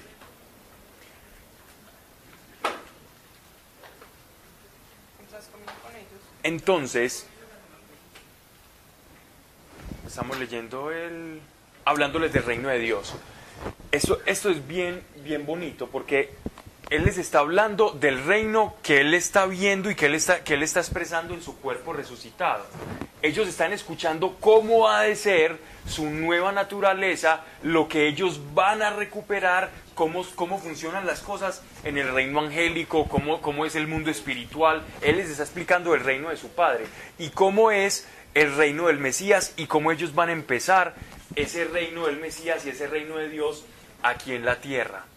Esos 40 días Él les está explicando cómo van ellos a hacer la génesis, los gestores, el germen que va a comenzar a esparcir la semilla del Evangelio. Ellos van a ser los iniciadores del reino de Dios. Pero todavía, todavía no, no- no comprendían mucho y lo vamos a ver un poco adelante. Hay un libro, hay, hay libros apócrifos que hablan de, lo que Jesús les dio en esos 40 días. Uno puede ver unos libros, uno que llama el Piti Sofía, pero son, invenciones terribles y, y peligrosísimas. Porque no las escribieron ni los apóstoles ni, ni los creyentes, sino una gente que, que quería enredar la pita, ¿cierto? Y comiendo con ellos, y miren lo enfático en que es Lucas al decir y comiendo con ellos, de tal manera que no que no nos quepa a nosotros como iglesia la menor duda que el cuerpo glorioso es un cuerpo que, que goza de materialidad. Comió, ¿cierto? Con ellos. Es decir, Él no resucitó aparentemente, Él no resucitó como una abstracción espiritual, como un fantasma, ¿cierto? O en el corazón. Como muchos andan diciendo, muchos de corriente humanista, teólogos humanistas, ay, tan lindo, es que alcemos las manos que Jesús resucita en nuestro corazón. En nuestro corazón no resucita sino una, una vena ahí taponada, un problema que se... ¿Cómo? 40, 40, se quedó 40. Por- no, lo que pasa es que el 40 días, cuando, al, al referir, cuando la Biblia usa el 40 años o 40 días, a veces es literal, otras veces nos está hablando de un tiempo indeterminado que demuestra que hubo una, algo que se completó. Fue un ciclo, un, un, eh, algo que se, que se terminó, una cosa que se empezó con un propósito y se terminó y se cumplió. Los 40 años en el desierto del pueblo de Israel, los 40, los 40 días de Jesús en, en- el desierto, ¿cierto? Los 40 años de, de- Moisés cuando estuvo en Egipto y después sale ya a, a- pasar el, el- el Mar Rojo, ¿cierto? Cuando, cuando se encuentra con Jetro, fueron 40 años. Moisés liberó al pueblo de 40 años. Y después el pueblo pasa 40 años en el desierto. Entonces nos, nos habla de ese, de, ese tiempo de preparación, ¿no? Miren que siempre cuando existen 40 en la Biblia hay una preparación mediante, ¿cierto? Hay preparación. ¿Para qué? Para una obra, para un propósito, para un llamado, para que Dios forme algo dentro de nosotros. Por eso la Biblia habla de la cuaresma. Sí, preparación. Exacto. Exactamente. Pero aquí estaban, que- aquí esa expresión que dice, una vez que estaba comiendo con ellos, pues donde ven salir de Jerusalén. O sea, se refiere Ahí ya te estás adelantando un poquito. No, no, no, ya preguntando el comiendo, ¿no. No. Sí. ¿Sí? ¿Qué iban a decir? Ah, ok. Es el bullying. ¿Sabían que aquí ese, eh, una vez que estaba comiendo con ellos, era después de que Jesús ya había? Claro. Esto ya aquí pasó. No fue antes. No, no, no. Esto es resurrección. Esto es También después. comió con ellos antes, hablando de cuando... Esa no es la última ellos, bueno. cena. Esto no es la institución de la, de, de la cena eucarística. De la, No, no, sí, pero, pero ¿cómo sabes que esto es? ¿Cómo se sabe que sí es? es obviamente Oye, ahí dice, ellos fueron a los... En el primer libro, oh Teófilo, traté de todo lo que Jesús hizo y enseñó, o sea, el, el Evangelio de Lucas. Y él ya dijo que ya, ya explicó como Jesús, hasta el día en que fue levantado al cielo. Una vez que movido por el Espíritu Santo dio sus instrucciones a los apóstoles que se había elegido, a los cuales después de su pasión, miren, después de su pasión, se dio a ver en muchas ocasiones. Después de su pasión se dio a ver en muchas ocasiones. De hecho, cuando nosotros leemos en los evangelios, no lo sabemos. Muchas. Un número indeterminado, pero, pero bastante. Sí, no, no, no hay un número que una cifra exacta que nos diga. No. Y mire- setenta. Hasta que los preparó. Y, miren, miren, miren que cuando nosotros leemos lo de Tomás, lo de Tomás cuando dice, Señor, yo necesito ver, y él le dice, hunde tus dedos en mis llagas, en mi costado, uno se imagina que eso fue acto seguido después de, de su muerte y resurrección. No, ese evento entra aquí. Ese evento entra dentro de estos, dentro de estas muchas veces que él se apareció. Pero como lo tenemos dentro del contexto de recién la muerte, entonces nos imaginamos que eso fue lo que recién pasó, no necesariamente. No, porque ya los otros se lo habían visto, ya lo habían... Exactamente, pero ahí ya nos entran un lapso y des- nos- después nos dicen eso, que fueron a orar, que estaban dispersos, pero saber que fueron tres días, cuatro días, no lo sabemos. Solo sabemos que después de que resucitó, eh, cuando se lo encuentran las mujeres y, y ven al ángel, eso sí fue al otro día, pero de resto no, no sabemos cuándo fue que ocurrieron todas estas cristofanías. Bien. ¿Está clara?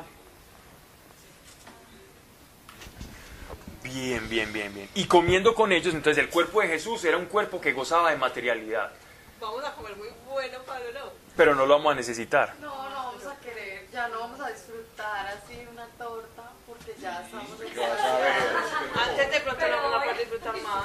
¿Se imaginan? Disfrutemos más. Claro, yo no creo que el cielo sea una, una manga para que todos nos estemos ahí, ¿no? Qué Pues aburrido. no, pero estamos Si es buena la tierra, ¿cómo será el cielo? Es buena la tierra. más bueno, Y comiendo con ellos, comida. a mí no me lo parece mucho. Y comiendo con ellos, le- les mandó no apartarse de Jerusalén. Les mandó no apartarse de Jerusalén. Esto sí es un mandato y es muy tácito y claro.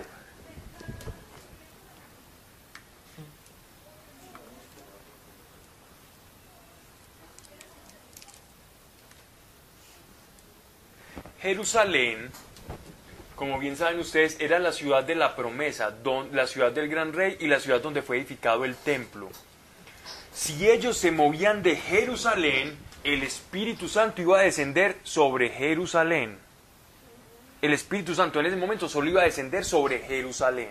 Ahí tenía que descender la gracia del Espíritu Santo. Es decir, porque Jerusalén era la ciudad sobre la cual habían sido dadas las promesas al rey David y a los profetas. Ya vamos a leer muchas promesas de esas que Dios había hecho. O sea, que ellos tenían que, en Jer- en Jerusalén era la ciudad por excelencia para recibir este, esta, estas promesas.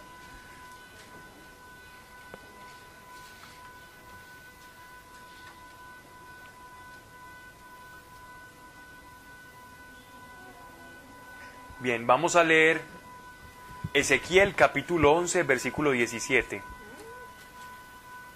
¿Alguien, alguien que me- quién, quién- quién va a leer Ezequiel 11, 17? Son muchos versículos los que vamos a leer.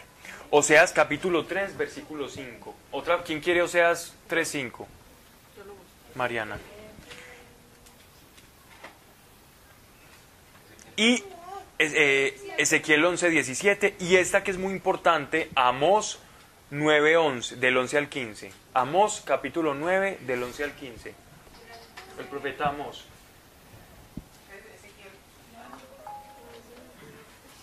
¿Quién lo va a leer? Lauris.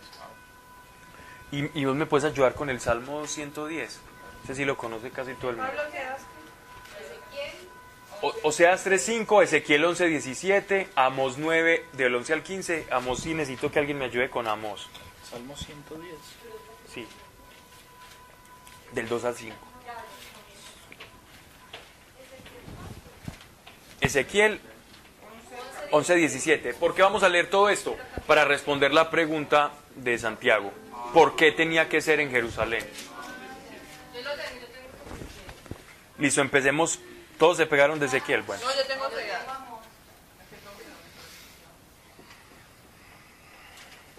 Y Isaías 11:12.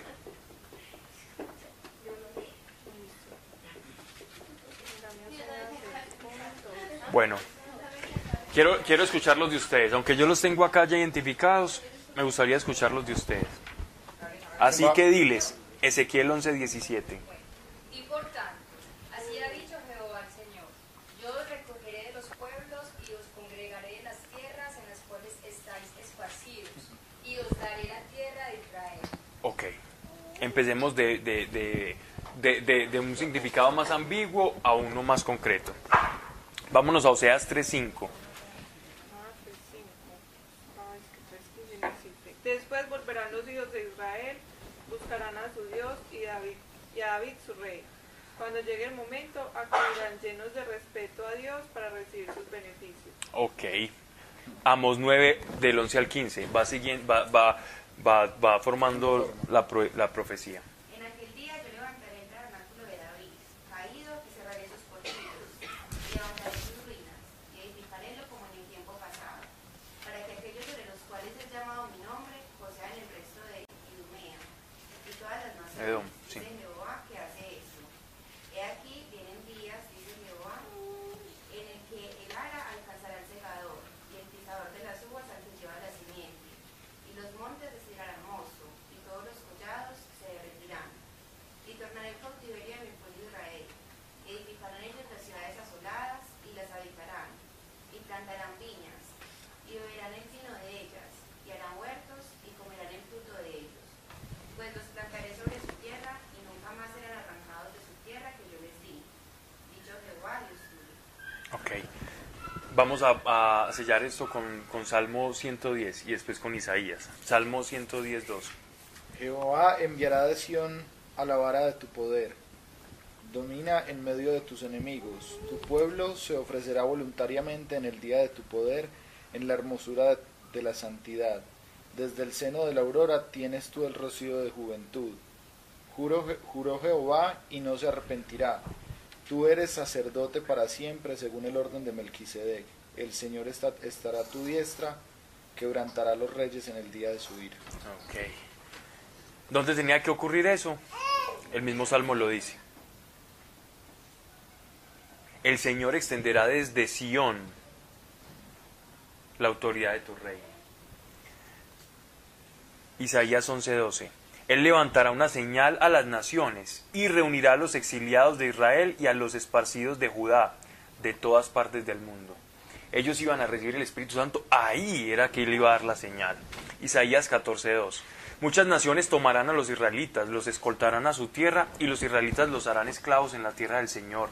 Capturan a los que antes los capturaron, esclavizarán a los que antes los esclavizaron y gobernarán a sus opresores. Entonces, la ciudad elegida para que el Señor se manifestara era Jerusalén. Era la ciudad de David, era la promesa al rey David, era la promesa al pueblo de Israel y ahí tenía que descender el Espíritu Santo. Por lo tanto, los apóstoles tenían que quedarse en Jerusalén para que se cumpliera la promesa que desde Sión iban a ser benditas todas las naciones de la tierra. Desde Jerusalén, desde la ciudad del rey, de la estirpe de David, se iban a bendecir todas las naciones de la tierra. Y en la ciudad del gran rey y en la ciudad santa. Sion ¿Qué? es como una parte de Jerusalén. Monte, ya. Un monte. En Jerusalén.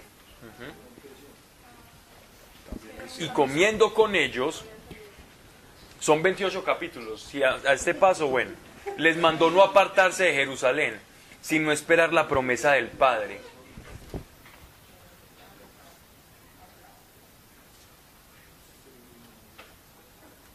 ¿Cuál es la promesa del Padre? Que Juan bautizó con agua, pero ustedes serán bautizados en el Espíritu Santo. Exactamente. Eso lo dice en, en- en los evangelios cuando nosotros leemos, siempre, recuerden la, la- cómo empieza a predicar Juan Bautista. Y vendrá uno del cual yo no soy digno de desatarle la- la- las sandalias, que los bautizará en Espíritu Santo, que los bautizará en fuego. Yo los bautizo en agua, pero él los bautizará en fuego. Quédense acá, porque yo les daré al Espíritu Santo y él les va a guiar hacia toda la verdad.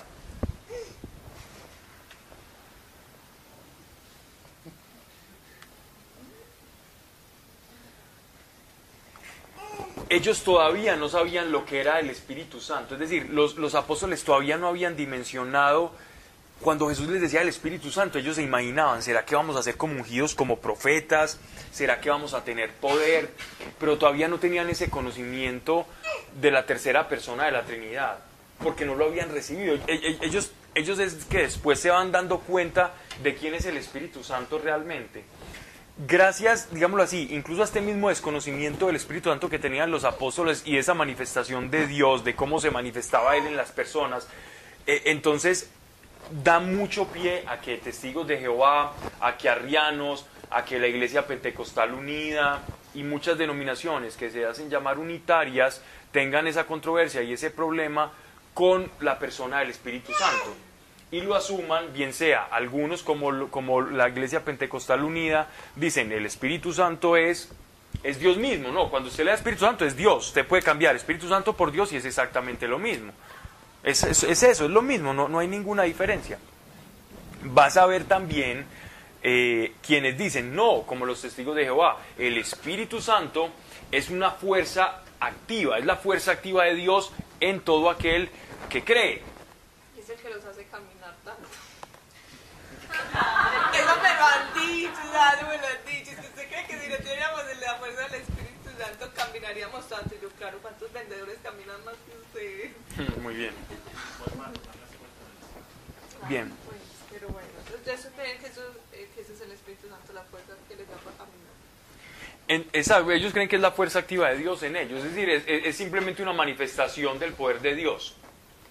Sin embargo, cuando- a, a lo largo de, los, de las cartas de, los apóstoles, de, de hechos de los apóstoles mismos, nosotros vemos cómo ellos empiezan a tener un conocimiento del Espíritu Santo hasta el punto en que dice el apóstol Pablo, no contristéis al Espíritu Santo, ¿cierto? Esto le pareció al Espíritu Santo, no le pareció a la fuerza activa de Dios una cosa. Es que a la electricidad le pareció que yo era muy feo. Es que la electricidad se entristeció.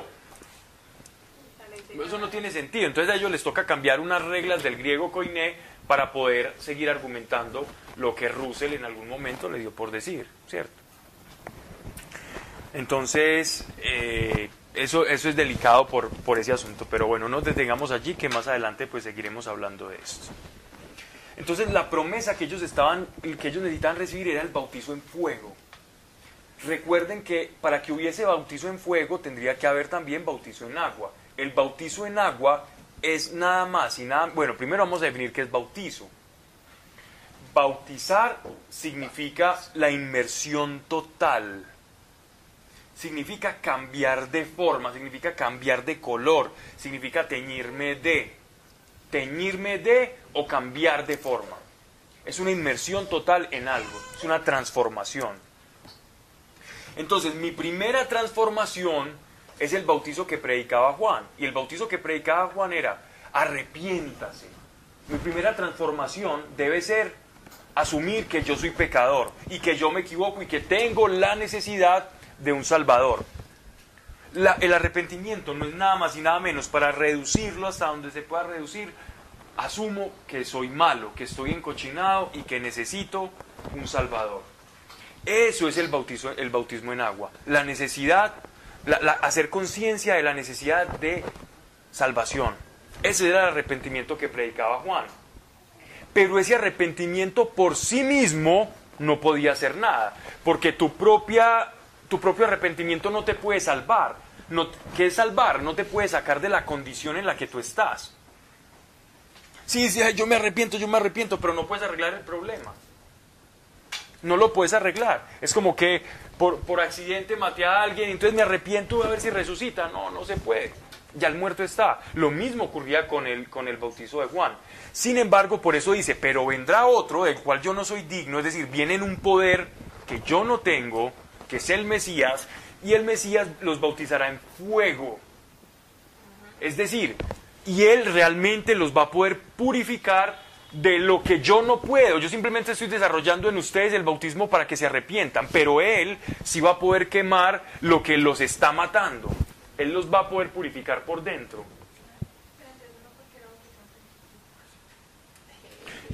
Los bautizos, los bautizos de bebés se comenzaron a dar ya cuando el cristianismo se empezó a extender tanto que comenzaban a, a nacer ya niños en, en familias ya muy cristianas. Bisabuelo cristiano, abuelo cristiano, papá cristiano, hijo cristiano. Y a veces los niños se morían, chiquiticos. Entonces lo- los de la iglesia se preguntaban y se reunían y decían, ay, pero si este no se bautizó, ¿qué hacemos? Y si se murió, ¿y a dónde se va? Y no recibió y no se pudo arrepentir. Entonces nosotros como familia y como iglesia tenemos el poder de, de- hacerle una inmersión dentro de la familia de Dios desde antes de que naciera. Entonces fue más como por contrarrestar ese temor de, de qué le pasa al niño, ¿no? Fue por, fue por, esa, por esas circunstancias que se comenzó a dar el bautizo de los, de los bebés. Pero aún a la fecha, de la dentro de la misma iglesia católica también, se hace renovación de, de- de votos bautismales y se meten a la pileta y se... e inmersión. ¿Mm? No, no en todas, sino sí. Sí, no, tú, tú, hablas, tú hablas y vas, por ejemplo, con los catecúmenos, los neocatecúmenos, y ellos hacen renovación de votos, de Pentecostés, todo. Sí, porque yo digo, pues si eso lo hacía, de pronto no se iba a morir, grande le iban a decir, usted que. Claro. Es eso lo que estamos hablando. Pero ahí no pues. No, no, ¿cierto que no, Pablo? Sí. La confirmación Sí. es, la re- Sí, e- e- es parte de lo que estás diciendo vos y parte de lo que está diciendo Santiago la confirmación. Porque la confirmación es precisamente confirmar lo que yo recibí en el bautismo. Eso es lo que es la confirmación. Sin embargo, eh, es- lo que pasa es que ahí se dan dos casos, porque en la confirmación también tenés una, una recepción de los dones del Espíritu, ¿no? Con el cisma, eh, es que el cisma, perdón, el, el crisma, el aceite, que, el óleo con el cual unge, unge el, el- el obispo, ¿ya? Entonces ahí puedes recibir, ya te hablan de los siete dones del Espíritu Santo, también te hablan de los carismata, de los de todas las Depende de las la- cosas que puedes recibir del Espíritu Santo. Pablo, entonces uno puede orar por una persona para que sea bautizada en el Espíritu Santo. Sí, definitivamente sí. Sea, uno le puede pedir a Dios que, él- Sí. que venga y bautice a esa persona. Sí, claro. Ah, Pero nunca va a llegar el Espíritu Santo sin arrepentimiento. Ah, pues sí, sí, ya pues dependiendo O sea, que, que van a bautizar, es que arrepentido. Total. Es que si uno no reconoce que es pecador, no hay, no hay necesidad de salvación, entonces no hay fe. Porque la fe qué es? Señor, yo creo que tú eres el Salvador. Si no hay necesidad de salvación, entonces el Salvador ¿qué va a hacer? Un extra. Por eso es que Dios no ve las obras sino los corazones. Entonces hay muchas cosas de las que en realidad. pues, no- Y es que la fe, la, fe realmente cobra sentido como, como una herramienta para nuestra salvación, en tanto nosotros tengamos la necesidad del Salvador. De lo contrario, la fe no tiene sentido. Yo soy tan bueno, pero Señor, sálvame y úngeme. No, no tiene sentido. No, si eres tan bueno, pues sálvate. Claro. Y eso le pasaba a los que no pudieron escuchar a Jesús. O sea, en, el Evangelio se repite en- en numerosas oportunidades. Uno ve, y viendo no vieron, y oyendo no oyeron. Escuchando no escucharon. El que tenga ojos para, para ver que vea, el que tenga oídos para oír que oiga. Esa expresión era una expresión para decir, los que se arrepintieron con Juan, porque miren que Juan predicó antes que Jesucristo. Juan abrió los corazones para el arrepentimiento.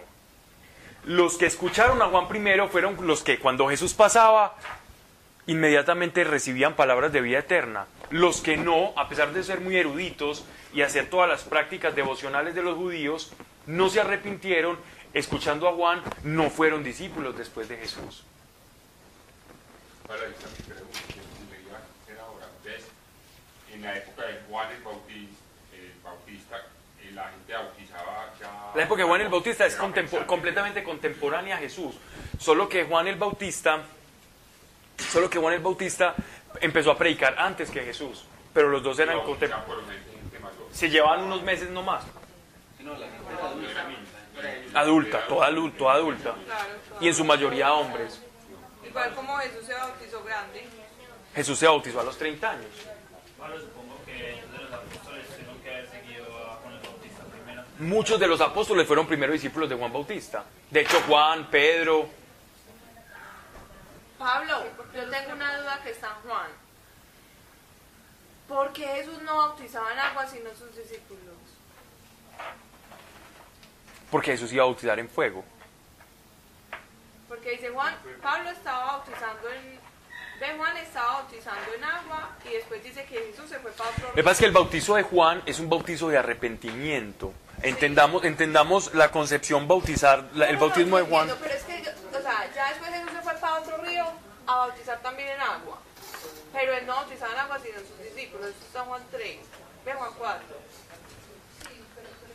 Pero ¿Qué ¿por los pasa? ponía ellos y él no? Pues igual estaban todavía bautizando en agua, güey.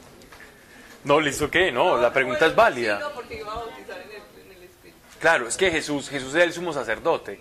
Jesús podía, eh, el Mesías tenía autoridad sobre todo. sobre todos los sacramentos, sobre el sacrificio. Él era el logos.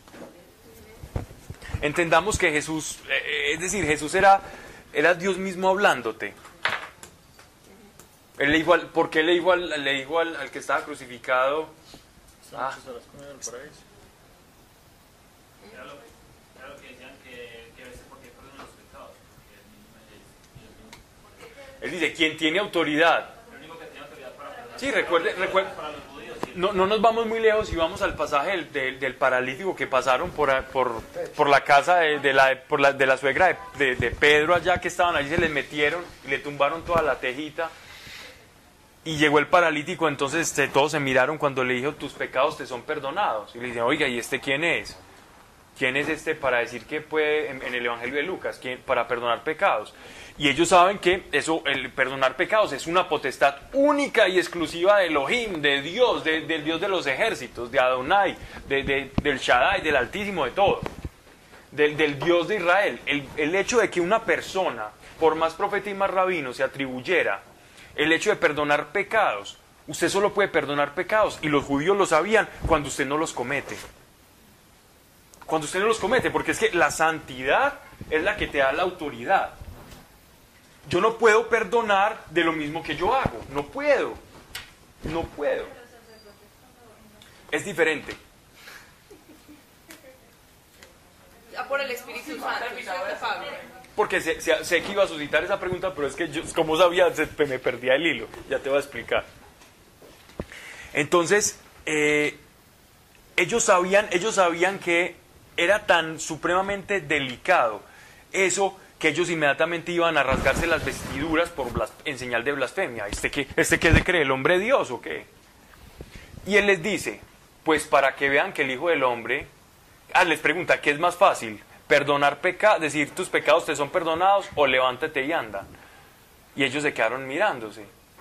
Entonces, como para que ustedes vean, el Hijo del Hombre tiene autoridad en el, no, en el nombre de Jesús, no. Levántese y ande. Y el, y el paralítico sale andando. Ellos se quedaron mirando como, ¿qué hacemos? Y, en verdad que es más fácil. Es más fácil uno decir, levántese y ande, pero que no pase nada. Entonces él rubricó, él rubricó lo que había dicho con el milagro. Como quien dice, a ver, ¿qué es más fácil? Decir una mentira, una herejía de las que ustedes tienen o decirle a este, esto. Le digo y, y se produjo la palabra. Y con eso no lo pudieron hacer nada, porque entonces la gente ahí mismo, y ahí, dice pues en las escrituras que ya la gente empezó como a buscarlo y a, golparse. En el sacramento de, de, la, de la confesión, eh, algo así dice la, el catecismo, lo que está haciendo el sacerdote es un intermediario, pero quien está perdonando los pecados no es el sacerdote. Es lo que dice Pablo, confiesen entre, pues, entre, díganse sus pecados entre ustedes y... Claro que eso era distinto, porque eso eran los... los, los Sí, pero eso, que eso sale de, de, de Pablo, que Pablo más adelante... Y sale de esa tradición, claro. De ahí va tomando esa forma y se va volviendo una confesión sacerdotal y sacramental. Antes era una confesión pública terrible. No, mira, es que hoy yo... Hombre, a ver qué dijera. Es que... Y la persona que no le contestaste, que le dijiste, hey, no, no me pases, es que decirle que yo no estoy. Y ahí, es que hoy te dije que no estabas. ¿Cierto? Como cosas así. Eso les tocaba a ellos enfrentar. Pero eso le ayuda a uno mucho, Pablo, para que irán. Eso debería ser así. Empiece pues. Sí. Hágalo. Por ejemplo. Hágalo. Sí, yo sé que eso es capaz. Pues, ¿Para qué voy a poner en esa situación? Las. Esa urticaria, esa urticaria, esa urticaria que le dio en el cuello a Daniel fue que le echaste polvo pica pica en la almohada y Esa es la confesión del día. Esa es la confesión del día. Polvo pica bien.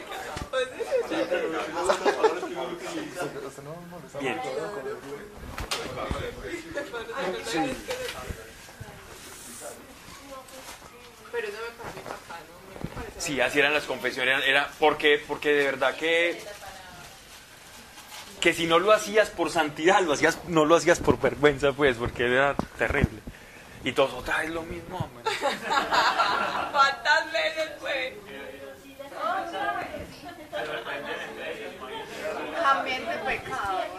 No has podido con eso, Martistati. No has podido con eso. Bien. Ok. Que pensar que todo eso se haya acabado, ¿no, Pablo? Toda esa cultura. Eh, sí, no, sí, pero sí. nosotros hicimos algo parecido en un retiro, ¿se acuerdan? Sí. Sí, nos confesamos. Ah, yo no estaba ni ese fue. Sí, todos dijimos cuál era el pecado recurrente. Yo no estaba. Sí, yo me acuerdo lo que Pablo dijo.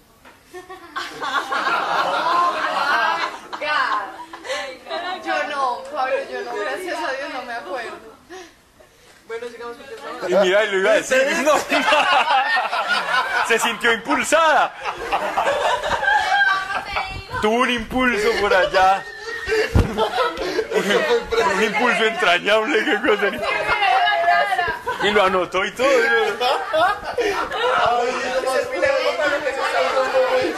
Ay, sí. Pablo, yo le sirvo un poquito, espero. Versículo 4. Es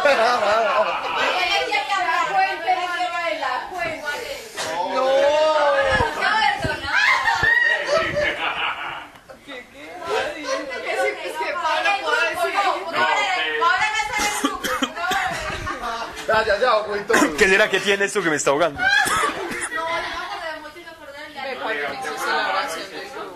Ay, no, Manuela, es peligrosa. Siempre hagamos confesiones. Dani, esa memoria no os conviene.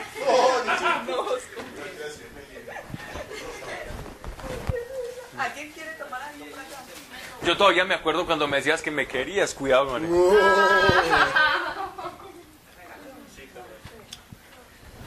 Yo todavía lo quiero mucho, Pablo. Ok. Es que todavía. No. Y comiendo con ellos les mandó apartarse de Jerusalén. Bueno, ahí vamos avanzando. Si no, es, si no esperar la promesa del Padre que de mí habéis escuchado. Qué hermosura esto.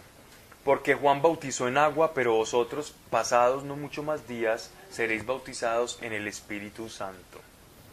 Es decir, seréis inmersos en el Espíritu Santo. En el fuego, van a ser lim- limpiados completamente. Ellos pues, estando reunidos, le preguntaban, mir- miren esta pregunta, ya son las nueve y media, pero, pero vamos a terminar acá, pero miren esta pregunta que ellos le hacen, donde uno se da cuenta que, que a los apóstoles, a pesar de tanto tiempo de verlos resucitado, les estaba enseñando las verdades espirituales del reino.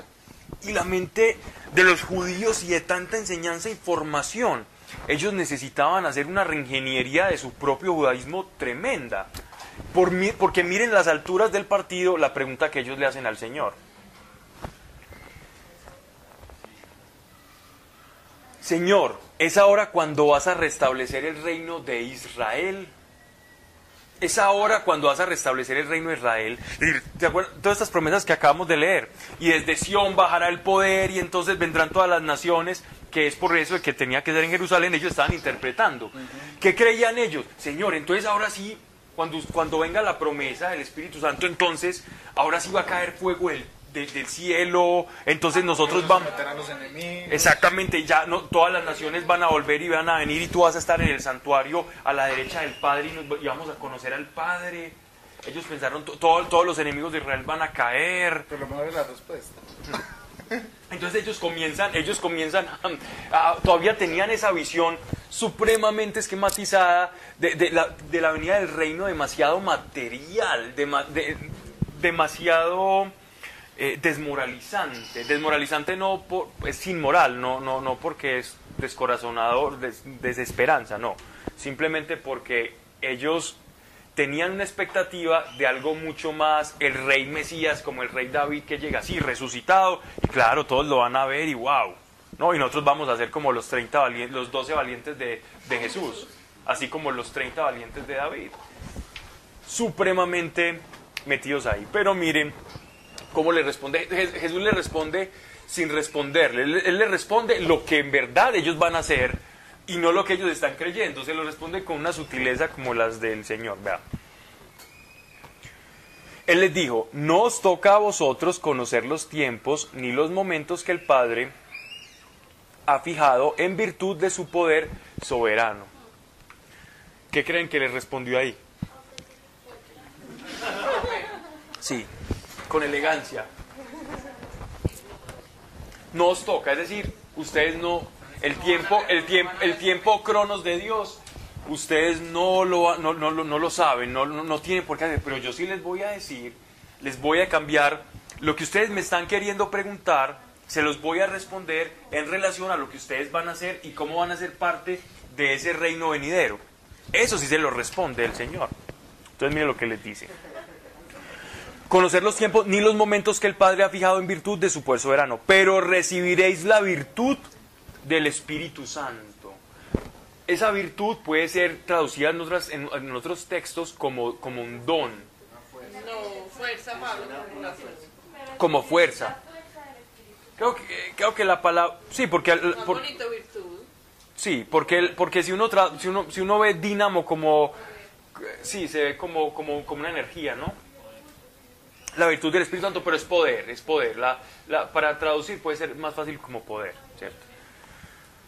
Que descenderá sobre vosotros y seréis mis testigos en Jerusalén, en toda la Judea, en Samaria y hasta los extremos de la tierra. Y él está diciendo literalmente cómo va a iniciar la, ex- la expansión del Evangelio. Es que, es que el Evangelio empieza en Jerusalén, donde reside el Espíritu Santo, se extiende a Samaria, a las tribus del norte, y después sube a, a la parte de donde está Antioquía, Siria, y después también baja, al mismo tiempo va bajando al África, y ya por último hasta los confines de la tierra, que ya es el mundo gentil, ¿cierto? Donde ya habían más poquitos judíos, habiendo muchos, habían más poquitos que en ese territorio. Entonces, esto, esto, esto es muy hermoso porque aquí se va a condensar, aunque, lo dejo para la próxima porque son las y 35, se va a condensar muchas promesas que las vamos a leer del Antiguo Testamento. Lo importante que va a pasar en este momento. Aquí ya nace, nace, con, con recibir esta promesa, nace lo que se llama iglesia. Vamos a orar que lo que sigue es supremamente bueno, porque vamos a hablar del don de lenguas, de todo esto. Está quedando un hijo de madre. Charo, Que en cada clase está quedando un hijo tuyo. es que qué vergüenza. Bien. Señor, gracias Padre porque nos tienes acá reunidos por tu amor. Gracias porque somos parte de tu pueblo escogido. Cada uno, Señor, con sus talentos, su manera de ser, Padre, para enriquecer tu cuerpo. Señor, que la gracia, el don de tu Espíritu esté con nosotros, Señor, descienda sobre nosotros, nos toque, nos llene, que tengamos un bautizo, Padre, en tu Espíritu Santo, para poderte ser también testigo, Señor, como en aquel día. Padre, gracias, Señor, y que solo lo que sea de instrucción, Padre, permanezca en nuestro corazón, Señor, y que lo que esté en nuestro corazón pase a la acción en el nombre de Cristo Jesús. Amén. Amén. Gracias, Pablo.